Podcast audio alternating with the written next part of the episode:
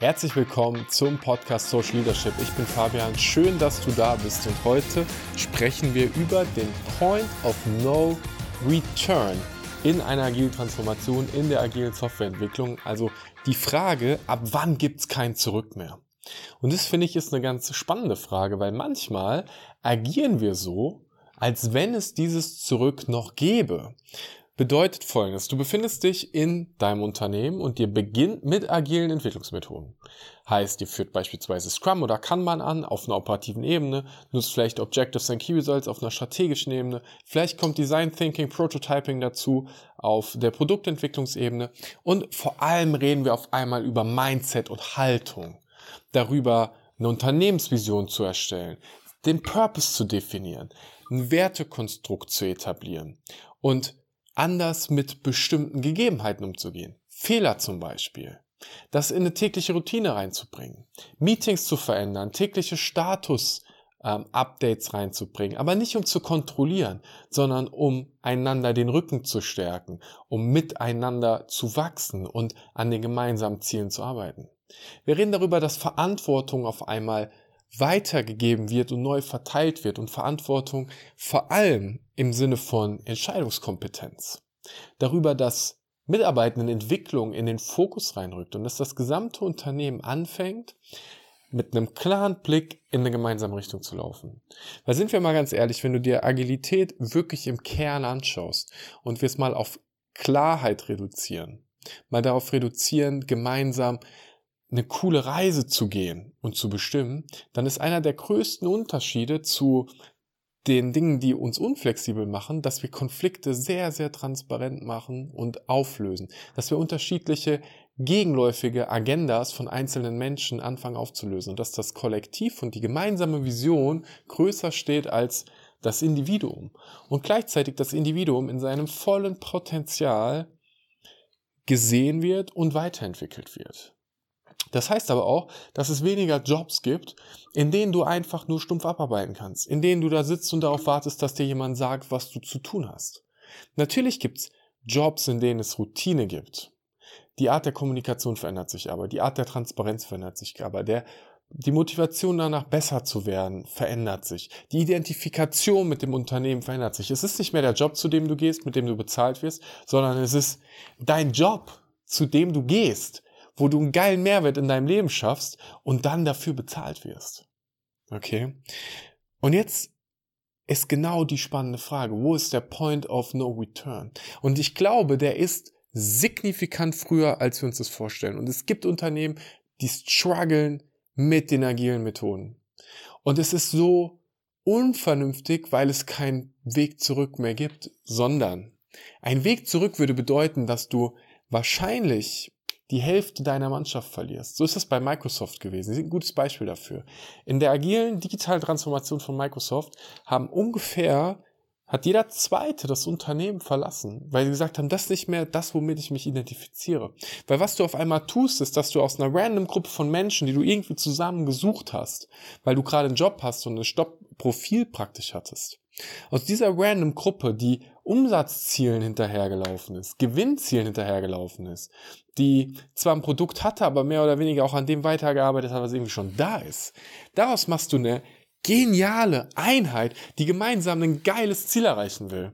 Die weiß, wofür sie jeden Morgen in dieses Büro geht oder ins virtuelle Büro.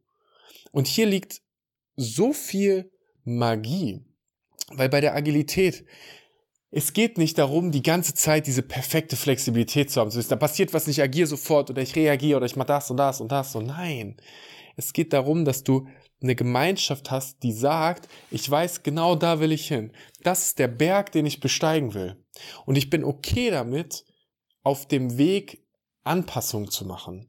Ich bin da okay damit, wenn ich merke, dass die Route hier nicht funktioniert, eine andere Route zu gehen. Ich bin okay damit, mal auszuprobieren und zu experimentieren und zu sagen, na, irgendwie, also mit, mit vier Sauerstoffflaschen loszulaufen, war irgendwie keine gute Idee. Beim nächsten Mal nehme ich fünf mit und es dann abzubrechen und einen neuen Versuch zu wagen und nicht dafür, sich dann selbst fertig zu machen. Da liegt doch der Unterschied zwischen der, dem Old School Unternehmertum, das Fließband getrieben war, wo das einzige Gedanke war, wir haben ein Produkt, wir müssen das Produkt herstellen, desto schneller wir das herstellen und desto kosteneffizienter, desto besser ist das und dann gib ihm. Was ja auch immer noch teilweise da ist. Aber mal ganz ehrlich, wenn du dir die Unternehmen anschaust, wo solche klaren Standardprozesse sind, dann sind diese klaren Standardprozesse, die sich immer wiederholen, auch häufig automatisiert. In Autofabriken haben wir heute Roboter, die große Teile der Jobs machen. Und die echte Intelligenz liegt dort darin, die Frage zu beantworten, wie gestalten wir Mobilität? Oder die Frage zu beantworten, wie schaffen wir es, ein Auto herzustellen, was auf der Rennstrecke noch krasser performt? Wo du ja unfassbar viel Trial and Error hast, wo du mit dem Auto auf die Straße fährst und alles misst, was du messen kannst, dann denkst, was kannst du verbessern und es dann verbesserst und den nächsten Run einfach gehst. Da liegt doch die Magie von Agilität drin.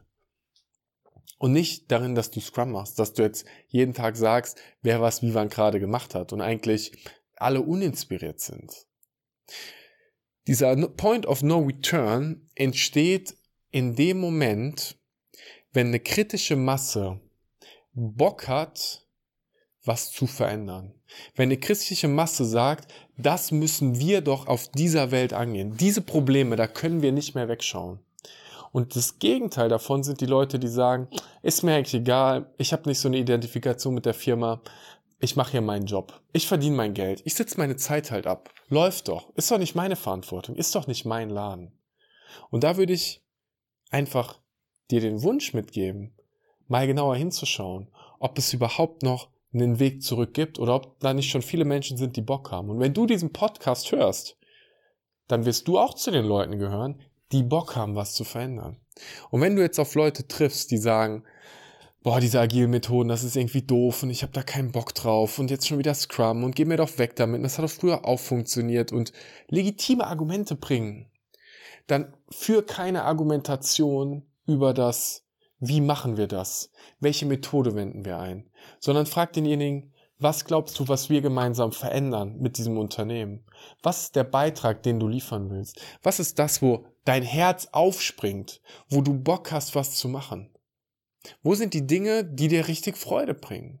Und wenn jemand sagt, ich weiß das alles nicht, keine Ahnung, dann ist das auch okay. Weil wir müssen nicht immer die Antworten haben. Aber die Frage zu stellen ist okay. Und schau mal, wie viele deiner Kollegen vielleicht gerade so ein Lack of Inspiration haben, denen gerade coole Impulse fehlen. Und auch da gibt es die Möglichkeit, manchmal kannst du die Leute zu ihrem Glück zwingen. Dann sagst du halt einfach, hey, heute im Team-Meeting, hier ist ein cooles Video von Simon Sinek oder von Dieter Lange oder von whoever du gerne magst. Lass uns das mal zusammen anschauen. Das ist jetzt verpflichtend. Oder schenk deinen Mitarbeitern das Café am Rande der Welt. Oder ein anderes Buch, was irgendwie in die Richtung geht, mal die Perspektive aufzumachen. Big Five for Life kann ich empfehlen und sprich mit den Leuten darüber, wie du dieses Feuer anzündest. Weil, ich sag's nochmal, wenn du eine bestimmte kritische Masse erreicht hast an Leuten, die Bock haben, ein Teil der Reise zu sein und die anfangen, diese Reise zu definieren und auf der Reise Erfahrungen und Abenteuer zu leben. Und das ist das, was für mich am Ende irgendwie auch diese ganze agile Bewegung und New Work Bewegung ausmacht. Wenn du die Leute findest und du hast noch Leute, die das nicht haben und die sich nicht als Teil fühlen, dann entsteht Separation. Und das sehen wir heute in unserer Gesellschaft, wie vernichtend diese Separation sein kann, wie hart die Lager sind. Und da sich gegenseitig zu helfen und zu überlegen, was ist denn das, was wir mit dem Unternehmen machen wollen? Und es hilft nicht, auf die nächsten fünf Jahre zu denken und irgendwie ein Umsatzziel zu machen. Welchen Mehrwert bringt dein Unternehmen? Wo ist das Wirkliche? Wozu machst du das? Und ich mache ein ganz einfaches Beispiel, weil wir ganz oft so agieren nach dem Motto, naja, hey, hier, Herr Müller, hier haben sie Mehl, Zucker, ein paar Eier und äh, Erdbeeren und was man da sonst noch so braucht, Backpulver. Backen Sie bitte mal einen Kuchen. Das ist das, das eine, was du tun kannst. Du sagst ihm sozusagen, was da zu tun ist und auch vielleicht noch das Ergebnis. Zu einem anderen sagst du, hey, ich will einen Erdbeerkuchen haben, back mir einen Erdbeerkuchen. Wie du den jetzt genau machst, was für ein Boden das ist, wie der aussieht, ob da Sahne drin ist, ist mir egal. Back mir Kuchen. Und der wieder andere sagt so, hey, ich möchte gern ein Firmen-Event machen und ich möchte, dass auf dem Firmen-Event sich alle so richtig wohlfühlen, dass es ein Gefühl von Zusammengehörigkeit gibt. Ich gebe dir die Verantwortung, dich darum zu kümmern. Und dann entscheidest du, dass für diese Menschen in diesem Kontext der Kuchen das Richtige ist. Oder halt was vollkommen anderes. wenn klar ist, was dieses, dieser Outcome ist, was dieses, ich möchte ein Event machen, wo es allen richtig gut ist, dann wird die Welt einfacher. Und ich sage das, ich habe letztens, und vielleicht hörst du ja zu, dann weißt du, dass ich von dir äh, rede, äh, wieder mit einem über diesen Podcast gewonnenen Freund gesprochen. Und dieses Unternehmen ist maßgeblich dafür verantwortlich, dass in unserem Land Dinge funktionieren und laufen, weil sie Logistik-Action machen. Und wenn du dir die Logistik anschaust, dann könntest du sagen, naja, wir schicken halt Sachen von A nach B oder wir helfen halt vielleicht unseren Kunden dabei, dass das ein bisschen effizienter ist, dass die Kosten sparen können der Logistik. Oder du sagst halt, hey, ich erfülle gerade die Weihnachtsträume. Ich habe ein Foto gesehen, hat mir ein Kumpel geschickt von einem Amazon-Paketboten, ähm, der als Weihnachtsmann verkleidet war. Und du sagst, wir sorgen dafür, dass Menschen überleben, weil unsere Unternehmen, unsere Kunden die fahren Medikamente durch die Gegend. Wir sorgen dafür, dass in diesem Land der Wohlstand da ist.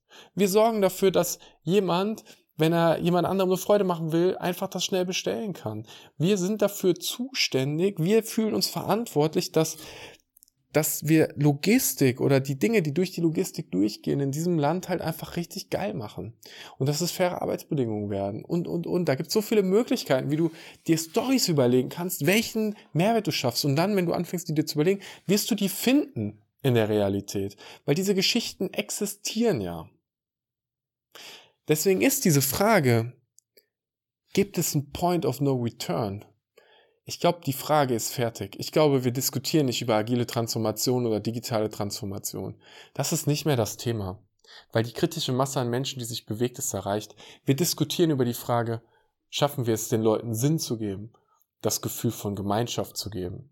Schaffen wir es, dass Leute morgens aufwachen und sagen, ich habe Bock, mit den anderen Menschen in meinem Umfeld was Cooles zu machen. Nicht, ich habe Bock, in diese Firma zu gehen, den Job zu machen. Ich habe Bock, mit den anderen Menschen weil wir sind Menschen, Menschen und Menschen, hinzugehen und mich zu kümmern. Und ich habe Bock, meinen Kollegen den Rücken frei zu halten. Und ich kümmere mich um die, weil ich weiß, die kümmern sich auch um mich. Das ist die spannende Frage. Ist das in deinem Unternehmen da? Und wenn es nicht da ist, dann wird es schleunigst Zeit, anzufangen, darüber zu reden und genau das zu suchen. Weil die stärksten Unternehmen, die flexibelsten Unternehmen, die, die brachial erfolgreich sind, da geht es um psychologische Sicherheit. Da geht es darum, dass Gefühl zu haben, dass der andere, der neben dir ist, dein Rücken stärkt und auch darum, das Bedürfnis zu haben, dem anderen den Rücken zu stärken. Und das ist noch nicht mal irgendwie ausgedacht, sondern das ist mit vielen Millionen von Euros erforscht worden, von Google zum Beispiel im Aristoteles-Projekt. Das ist die Kernbasis, wie die effektivsten militärischen Einheiten auf dieser Welt ihre Mitglieder aussuchen, die SEALs zum Beispiel. Es geht nur darum, bist du bereit, dich um den Mann oder die Frau, die neben dir steht, zu kümmern. Und dann entsteht Magie. Und dann wird es richtig lustig. Wenn dir die Folge gefallen hat, lass gerne ein Abo da, lass gerne einen Kommentar da. Ich freue mich, dass du da bist und wir hören uns zur nächsten Folge wieder. Bis bald.